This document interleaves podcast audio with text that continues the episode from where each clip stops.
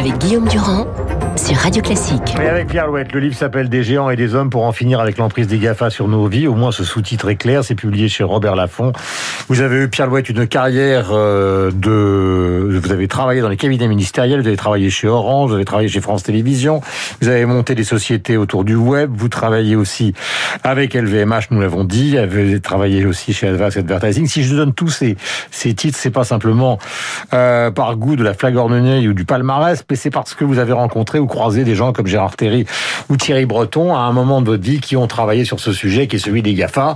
Et donc, depuis le début, vous vous intéressez à ça, l'intérêt que nous avons à parler ensemble. Mais moi, j'aime bien qu'on commence par le début dans cette affaire-là, puisque nous fêtons justement cet anniversaire. Euh, c'est au fond pourquoi, puisque c'est une allusion à un roman américain, pourquoi c'est dans cette région du monde qui est la Californie que tout d'un coup s'est fait une sorte de mélange, j'allais dire, entre le New Age et le capitalisme plus dur. Euh, Qu'est-ce qui s'est passé et pourquoi à cet endroit? Parce que si on, si on veut essayer de comprendre ce qu'on peut faire aujourd'hui, on ne peut pas faire l'économie de ce qui s'est passé au début. Exactement, Guillaume.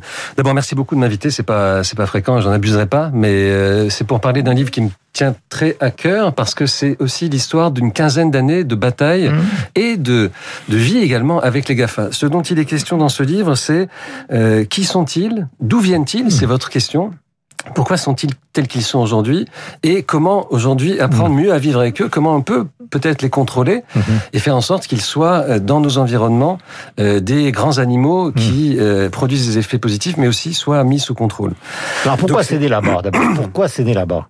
Pourquoi né là-bas ça, À mon avis, ça pouvait pas tellement naître euh, ailleurs en réalité, parce que c'est un terreau euh, dans lequel il y a à la fois un formidable esprit d'entreprise, ça on le sait, beaucoup de capitaux qui étaient mobilisables, des gens qui sont euh, héritiers d'idéologies un peu libertariennes, parfois Stuart Brand, euh, des gens comme ça qui disent il faut renverser les évidences, renverser la table, il faut pas hésiter à concevoir euh, l'impossible et à le réaliser.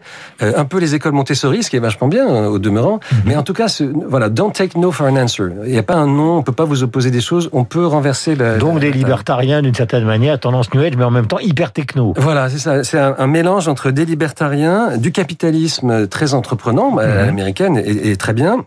Et, euh, et puis aussi des nouvelles technologies qui arrivent avec des gens qui se disent, par exemple, dans le cas de Google, euh, qui est né il y a plus de 20 ans maintenant, bon, on va télécharger tout Internet puis on va l'organiser.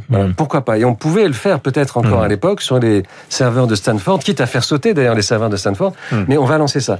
Facebook, c'est un peu différent. On parle aujourd'hui d'anniversaire de Facebook, c'est une autre idée un peu plus tard qui est d'organiser en fait des rencontres entre plein de gens. Ce dont on parle aujourd'hui, c'est la chose préciser que suivante. tous les dirigeants, parce que c'est important aussi, c'est une histoire d'hommes, parce qu'on parle beaucoup de Bezos ce Ouais. matin, ils ont tous un profil euh, qui près pareil. C'est-à-dire que euh, on a beau être euh, en t-shirt, on a beau euh, euh, discuter à 25 à la cantine en, en buvant euh, du thé à la menthe, ils sortent tous de Stanford, ils sortent tous d'Harvard.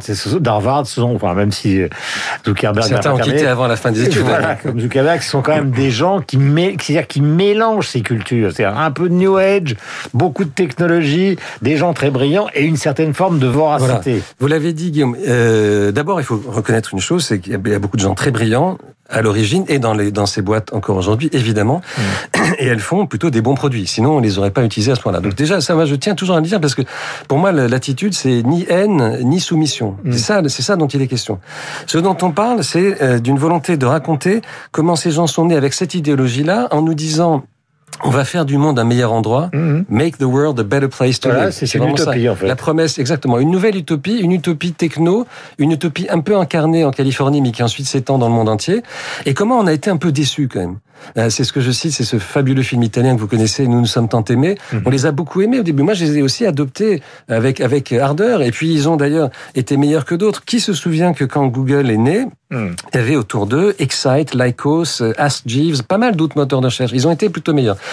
Maintenant, euh, ça c'est leur origine. Maintenant, ils sont devenus énormes. Et pour le dire de façon très ramassée, Google c'est la recherche du monde et Facebook c'est l'agora du monde. Mm. Donc c'est devenu absolument considérable. Et il faut absolument qu'avec ces grands pouvoirs viennent de grandes Je responsabilités. vous ai lu et ce que je voudrais que vous, enfin, que- qu'on Je n'en doute place pas, un, je n'en mot, doute pas. un mot qui est important dans, dans cette affaire-là, c'est que vous définissez cette modernité qu'on vient de voir ensemble.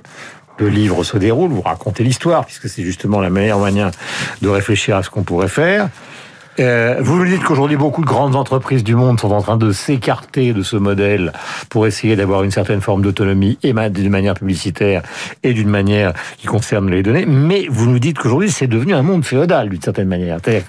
C'est-à-dire que, que ces, ces braves gens euh, qu'on prenait pour des espèces de, de hippies améliorés qui auraient fait de brillantes études euh, sont devenus. C'est la phrase, je, l'ai notée parce qu'elle elle me plaît beaucoup. Ils disent nous sommes pas en train de dominer les mondes, c'est que nous sommes Et c'est pas la domination, c'est l'excellence. Donc ils ont complètement changé de discours. Moi, j'ai vu Sergey Brin effectivement en t-shirt, euh, en short vert, je crois, et en ton. Bon, mais autour de lui, une armada de gens qui font de la monétisation, comme on dit euh, dans un joli barbarisme, euh, de notre attention. Ils ont au fond conquis beaucoup de nos données. Hein. les données, on dit les données, c'est une des monnaies, c'est la nouvelle monnaie du monde. Mais si c'est la nouvelle monnaie du monde, les Gafa sont les banques centrales. Et ça, c'est pas tout à fait possible. C'est pour ça aussi. 50, je cite des chiffres que vous donnez, 50% du temps, les Américains, paf, ils sont sur les GAFA, ils touchent leur smartphone des milliers de fois par jour. Enfin, ça devient quand même euh, terrifiant. Dans le domaine de la concurrence de la presse, euh, on voit bien le rapport entre la manière dont la publicité a été prise par les GAFA et a disparu de la presse écrite. On voit bien comment la téléphonie est devenue par une sorte d'entrisme euh, des GAFA totalement prisonnière, justement des GAFA. Il y a des secteurs entiers de l'économie qui petit à petit sont pris en main par les GAFA, et ça vous le racontez dans le détail. Et puis à Cambridge Analytica, qui commence à révéler un scandale, et maintenant le ministère de la Justice aux États-Unis, qui au fond reprend des vieilles techniques anti-concurrence qui existent dans l'histoire américaine et qui commence à réfléchir sérieusement à les casser. D'où ma question, Pierre Louette, des géants et des hommes chez Robert Laffont. Maintenant qu'on a décrit le paysage, qu'est-ce qu'on fait? Alors qu'est-ce qu'on fait? Euh, Il y, y, a deux séries de, de, de réflexions. D'abord, on se rend compte qu'il y a un problème économique, donc là il faut des réponses euh, sur le terrain du droit, du droit de la concurrence en particulier. Et puis il y a un problème qui est devenu patent depuis 2-3 ans, qui est un problème C'est ce que vous évoquez avec Cambridge Analytica et avec les manipulations au fond auxquelles certains se sont livrés dans les réseaux sociaux, hmm.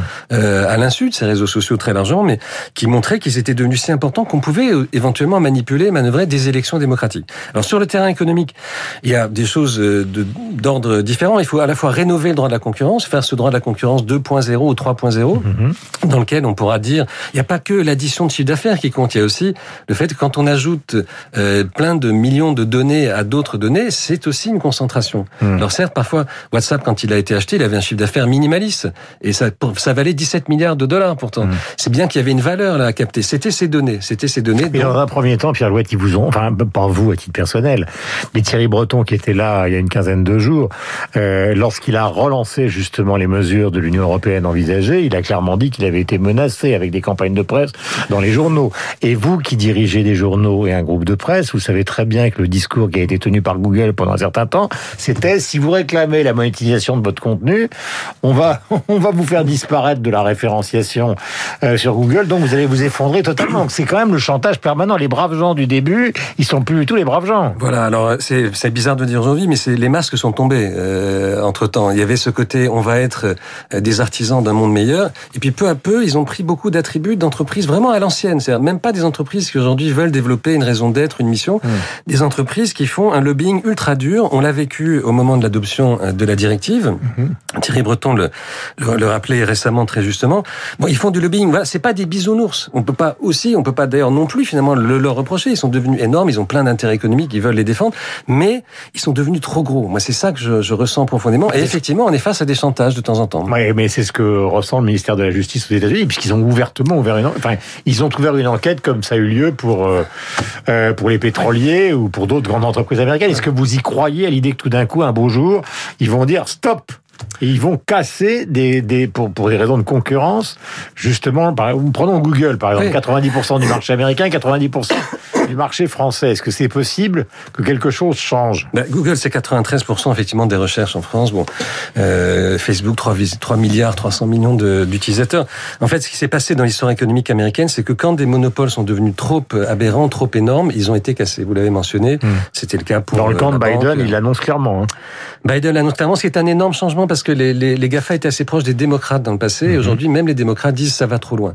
Et donc, c'est le mouvement le plus important qui s'est passé euh, depuis un an, c'est que l'Amérique a, a, elle-même compris que ça allait trop loin. Après avoir beaucoup défendu ces acteurs, je rappelle dans le livre aussi, moi j'ai été confronté parfois à des, des acteurs américains qui disaient N'allez pas trop loin, ne, ne faites pas trop de, de, de, lobbying contre ces acteurs, sinon les acteurs européens pourront en souffrir. Il y avait un côté, on défend, dans une sorte de politique industrielle, on défend nos nouveaux acteurs, nos nouveaux géants. Euh, le livre fait référence euh, à, à l'œuvre de Steinbeck, Mhm. des souris et des hommes, dans laquelle on voit un géant qui, sans s'en rendre compte tout à fait, tue des animaux et finalement tue une jeune femme aussi, parce qu'il a trop de force. Il maîtrise pas sa force. C'est un peu ça qui s'est passé. La force de ces acteurs, sans qu'elle soit accompagnée de responsabilité. Typiquement, il y a ce problème de la responsabilité juridique. Mhm. Est-ce qu'ils sont juste hébergeurs ou est-ce qu'ils sont une responsabilité mhm. d'éditeur? C'est un des enjeux du moment. Et d'ailleurs, on peut pas non plus leur reprocher à la fois de pas vouloir être éditeur, puis quand ils coupent un compte, comme on l'a vu avec un personnage célèbre récemment, on leur dit vous n'avez pas le droit de faire ça non plus. Tout ça, ça veut dire qu'il y a un besoin de droit. Et hmm. c'est ce que j'appelle de mes voeux dans, dans le livre, et j'y crois assez fortement on peut, on doit mettre en œuvre un cadre juridique nouveau hmm. avec des instruments pour réguler des acteurs si puissants qui sont quasiment des monopoles naturels, qu'ils ont euh, également une responsabilité universelle. D'ailleurs, vous expliquez dans le livre, en donnant des exemples, qu'un certain nombre de sociétés, je parlais de Coca-Cola tout à l'heure, commencent à se dégager euh, de l'entreprise dominante en termes de publicité, justement des GAFA, pour trouver un axe de négociation qui permet de revenir sur la table sans être complètement terrassé. Et Coca n'est pas la seule entreprise du monde à avoir cette position. Il y a eu un moment, effectivement, c'était par rapport à Facebook, depuis je crois qu'ils sont revenus, mais ils ont indiqué, Coca est un une série de grandes entreprises que ils se sentaient pas à l'aise de voir leur publicité dans un environnement dans lequel il pouvait y avoir aussi des, des manipulations euh, tout à fait regrettables. Que mm. Facebook regrette également, mais il faut se doter des moyens. Mm. Il faut sincèrement le faire. Il faut pas juste euh, en protester et dire on va le faire. Il faut le faire mm. parce que quand on a euh, ce pouvoir de marché, quand on a cette place dans le monde, on doit avoir cette responsabilité. Et c'est vrai qu'il y a eu un impact pour beaucoup de gens autour d'eux, pour la presse écrite en particulier. Voilà, c'est un combat que vous menez concernant la presse écrite, c'est la, la façon de monétiser effectivement le contenu et non pas de se faire euh, absorber totalement par euh, les gens qui utilisent ce contenu et, qui veulent évidemment le distribuer gratuitement. Vous avez entendu David Abika tout à l'heure parler de Jeff Bezos euh, et de cette fantastique réussite et puis de cette demi-retraite, enfin on ne sait pas exactement ce qu'il va faire dans, le monde qui vient et surtout de cette comparaison. Alors là, je m'adresse aux chefs d'entreprise que vous êtes, c'est-à-dire que ce matin, qu'est-ce qui se passe dans les journaux? On les a tous lus tranquillement à la rédaction en préparant la matinale. On voit tout le monde dit bah au fond, si c'est Bezos qui était occupé des vaccins, au moins ça marcherait. Parce que c'est ça l'argument dans l'autre sens. C'est-à-dire que d'un côté, on dit, ils nous dominent, ils nous absorbent, et ils sont peut-être en train de nous asservir. Et de l'autre côté, on dit, c'est la schizophrénie française. Hein. On dit, mais si c'était eux qui s'étaient occupés de la distribution des vaccins, ça marcherait autrement mieux. Oui, bah c'est un peu une, une boutade, je pense, parce qu'on on peut absolument, et je l'ai dit moi-même, et je le dis dans le livre également, on peut absolument admirer leur efficacité, la mobilisation d'intelligence qui, qui, a été la leur, mais au même moment dire, euh, si, on peut pas leur confier non plus toutes nos vies. Il faut que euh, toutes ces parties de nos vies qui dépendent d'eux, la recherche, le, le, le, dialogue public, ça soit un peu mieux contrôlé, parce que on a vu, on a constaté qu'il y avait des dérives et qu'il y avait une absence de contrôle. Donc ils sont en train d'élever leur niveau de jeu. Encore une fois, c'est toute cette parabole de dire comme l'oncle de Peter Parker le dit dans Spider-Man, avec de bien grands pouvoirs viennent de bien grandes responsabilités. Mhm. Il faut que l'âge des responsabilités arrive. On parle de jeunes géants. C'est pour ça que je parle de géants aussi.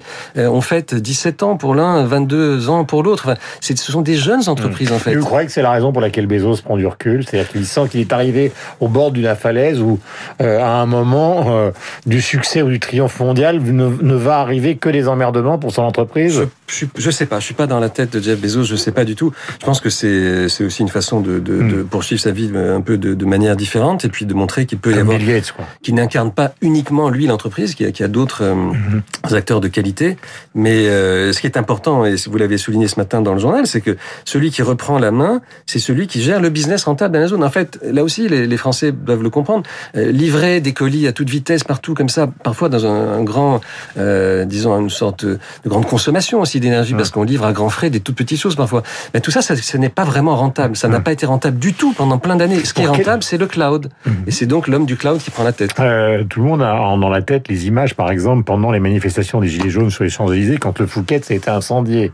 On voyait des gens qui finalement réclamaient perpétuellement euh, le fait que tous ces, ces grandes entreprises payent des impôts et ne passent pas par l'Irlande pour arriver au Delaware pour finalement en payer un, mais en même temps, ces mêmes manifestants qui filmaient le Fouquet, s'ils le faisaient avec des iPhones. C'est-à-dire, donc, on était en pleine schizophrénie. Et nous, pourquoi on a, pourquoi on n'a pas inventé un moteur de recherche qui arrive à concurrencer, par exemple en Corée, si, si mes renseignements sont bons, c'est 50% Google et 50% euh, des Coréens. Bon, en Chine, c'est un régime totalement autoritaire, donc c'est un autre système. Mais euh, dans une démocratie, il n'y a aucun moyen aujourd'hui, c'est-à-dire que les places commerciales de Google sont telles que personne ne peut y arriver. Écoutez, les Européens, ils ont quand même bien contribué aussi à l'invention du, du, web, en réalité, hein, avec mmh. euh, Tim Berners-Lee, des, des, gens qui travaillaient en Suisse. Bon, euh, en France, on avait un système qui était plus euh, avec un centre qui distribue, c'était le Minitel. On en a été assez content, assez fier pendant un moment. Mmh. Voilà, on connaît cette histoire-là. Ça s'est passé comme ça. Ça, c'est la partie historique. Euh, je crois qu'aujourd'hui, il faut vraiment qu'on se concentre sur les remèdes qu'on apporte à une situation déséquilibrée. Voilà, c'est trop déséquilibré. Il y a. C'est le combat de Thierry Breton au niveau européen. Exactement. Et moi, je, enfin, je veux dire, j'ai énormément d'admiration pour tout ce qu'il a engagé euh, avec euh, Madame Vestager, bien sûr, Madame Van der Leyen, mais c'est Thierry Breton qui porte ce combat-là. Il y a deux projets de règlement qui, qui arrivent, qui vont être mis en discussion qui doivent permettre justement, je l'ai regardé de façon assez précise, euh, qui doivent permettre de s'attaquer à tous les points les plus compliqués, c'est-à-dire le pouvoir de marché, la capacité à empêcher quelqu'un de nouveau d'entrer dans le marché. Il y a eu des condamnations plusieurs fois là-dessus. C'est-à-dire que ces entreprises, elles ont développé au bout d'un moment une certaine paranoïa en se disant bon, je suis devenu très grande, je veux le rester, j'achète des concurrents pour éviter qu'ils ne viennent mmh. euh, ma, ma némésis, qu'ils ne deviennent celui qui éventuellement me, me, me tuera plus tard.